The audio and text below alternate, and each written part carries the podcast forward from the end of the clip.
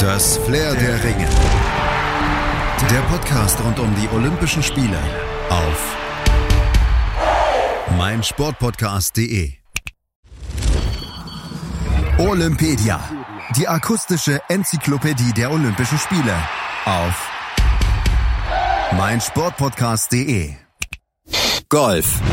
Golf, eine Sportart, die erst seit den Olympischen Spielen 2016 in Rio wieder im olympischen Programm steht, nach 112 Jahren Pause, obwohl mittlerweile fast überall im Universum Golf gespielt wird weiß ja auch, dass ein Golfschläger und einige Golfbälle übrigens tatsächlich auf dem Mond liegen, weil der eine oder andere Astronaut äh, tatsächlich Golf gespielt hat. Armstrong zum Beispiel hatte oben seine Bälle geschlagen. Und allein deshalb ist Golf natürlich der geilste Sport der Welt, äh, weil er eben aus allen Bereichen und Anforderungen äh, alles in sich zusammenführt. Das sagt Markus Neumann, der Vorstand Sport vom Deutschen Golfverband.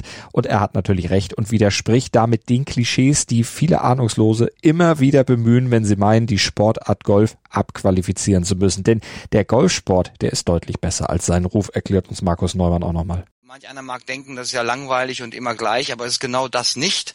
Ähm, es ist eine hochtechnische Sportart, sehr herausfordernd, sehr schwierig, komplex, kompliziert.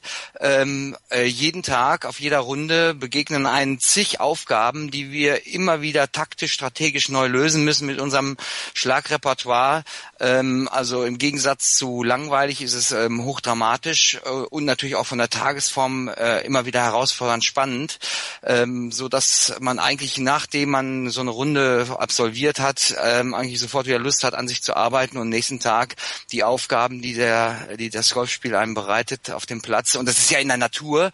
Bei jeder äh, widrigen Witterung spielen wir. Es wird ja außer bei Blitz und Donner, wird ja nie abgebrochen. Das ist einfach fantastisch, auch die Unbilden der Natur in, in diesem Spiel drin zu haben. Ähm, kein normiertes, äh, kein normiertes Feld, so ein paar Rahmenbedingungen gibt's da, paar vier, paar fünf und paar drei und so, das kennen Sie ja alle bestimmt. Aber ähm, im Grunde genommen ist das ein, ein immer wieder neues Abenteuer. Und dieses Abenteuer, ja, das fasziniert, nicht nur mich und etwa 642.000 Menschen in Deutschland, die Mitglieder in einem der etwa 800 Clubs bei uns sind. Viel Abwechslung, Abenteuer in der Natur, Kampf mit den Elementen und auch mit sich selbst. Markus Neumann, der hat schon einige Aspekte aufgezählt, die Golf ebenso besonders machen. Und dazu kommt noch eine lange Geschichte, bei der man sich gar nicht so einig ist, wann sie einst mal begonnen hatte und auch nicht wo. Darüber kursieren nämlich ganz unterschiedliche Theorien. Einige sehen die Wiege des Golfsports in Flandern, den Niederlanden, in Frankreich oder sogar in Ägypten oder im antiken Rom stehen. Doch am weitesten verbreitet ist dann doch die Theorie, nach der der Golfsport im 15. Jahrhundert in Schottland ganz in der Nähe von St. Andrews entstanden sein soll. Und das ist auch die Theorie, die Markus Neumann gelernt hat. Also ich habe gelernt, äh, 1457 ist die erste urkundliche Erwähnung, aber man weiß nicht ganz genau, äh, vielleicht haben die Mayas auch schon äh, äh, gespielt, äh, sowas ähnliches. Ähm, die Holländer ähm, äh, reklamieren ja auch für sich die ersten, sagen wir mal, regelähnlichen Spiele in dieser Art. Ähm, allein dadurch, durch die Tatsache, dass man sich darum streitet, wo wohl die Ursprünge liegen, sieht man, wie alt dieses Spiel ist, aber auch natürlich letztendlich, wie einfach es ist. Es ist ein Schläger, es ist ein Ball, es ist ein Ziel und ähm, das ist letztendlich auch die Faszination. Es ist gar nicht so, so schwierig zu verstehen, vielleicht mit unseren heutigen Schlägern und Bällen ein bisschen schwierig auszuführen, aber die Idee grundsätzlich ist einfach. Ein kleiner Ball muss mit Hilfe eines Schlägers und so wenigen Versuchen wie möglich in ein kleines Loch buxiert werden. Das ist erstmal die Grundidee für den Sport, der bereits im Alter von sechs bis zehn Jahren erlernt werden kann. Und körperliche Fitness natürlich vorausgesetzt, dann auch bis ins hohe Alter betrieben werden kann. Bestes Beispiel, die ewig junge Golflegende Gary Player mit schon weit über 80. Golf ist letztlich nämlich auch ziemlich gesund. Man ist stundenlang an der frischen Luft unterwegs, tut was für die Beweglichkeit des ganzen Körpers und bringt viele Muskeln in Einsatz und damit den Kreislauf ordentlich in Schwung. Und ganz wichtig, man tut auch was für den Kopf. Markus Neumann hat es ja schon erzählt. Es gibt auf jeder Runde immer wieder neue knifflige Situationen, die der Spieler auch durch Nachdenken und mit ganz viel Konzentration lösen muss. Dabei ist das Verletzungsrisiko eher gering, vorausgesetzt man hat die Technik natürlich verinnerlicht und führt die nötigen Bewegungen auch vorschriftsmäßig aus. Sonst drohen der Golferarm oder eben auch Verspannung im Rücken. Aber durch gute Technik und gutes Aufwärmen kann man dieses Risiko schon vorab minimieren.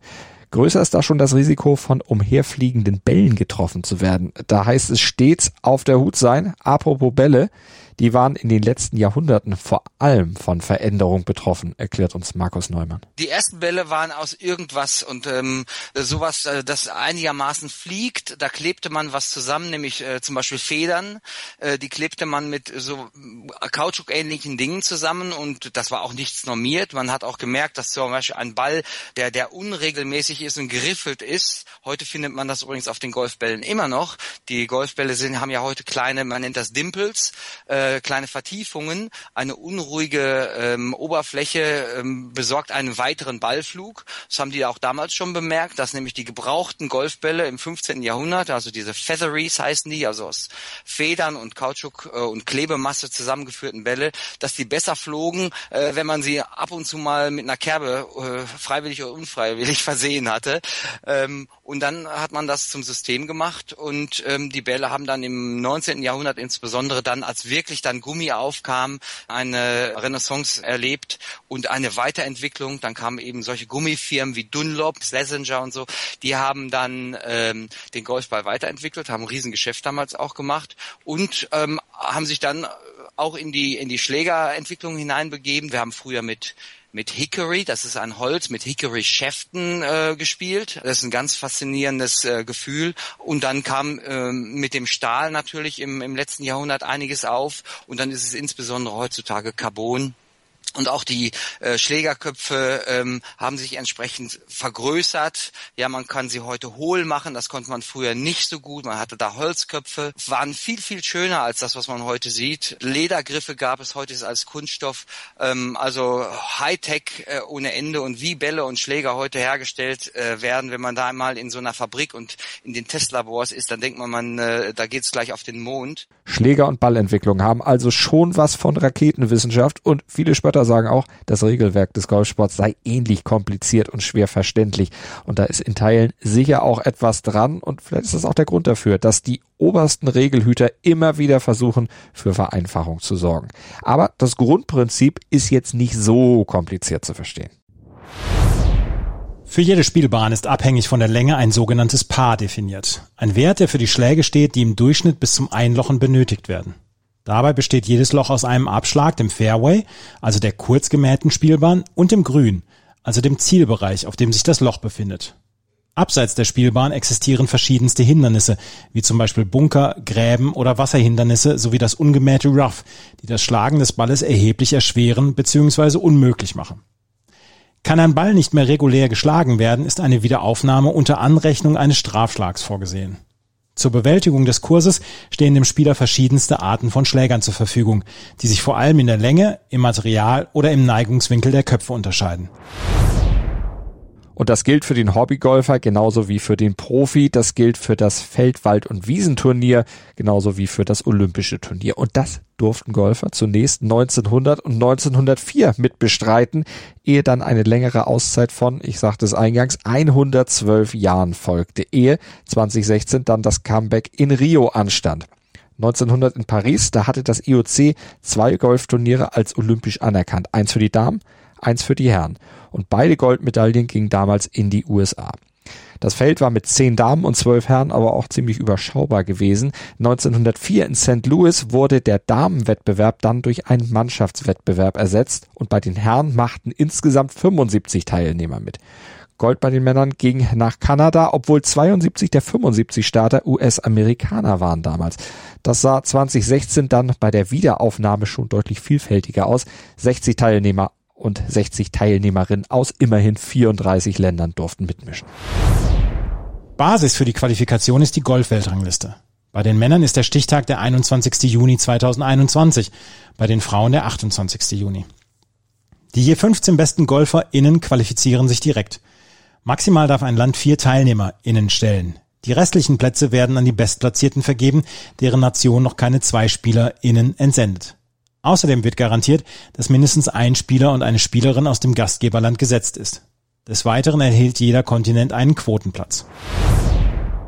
Inby Park aus Südkorea und Justin Rose aus England sicherten sich am Ende in Rio beim olympischen Comeback des Golfsports die Goldmedaillen.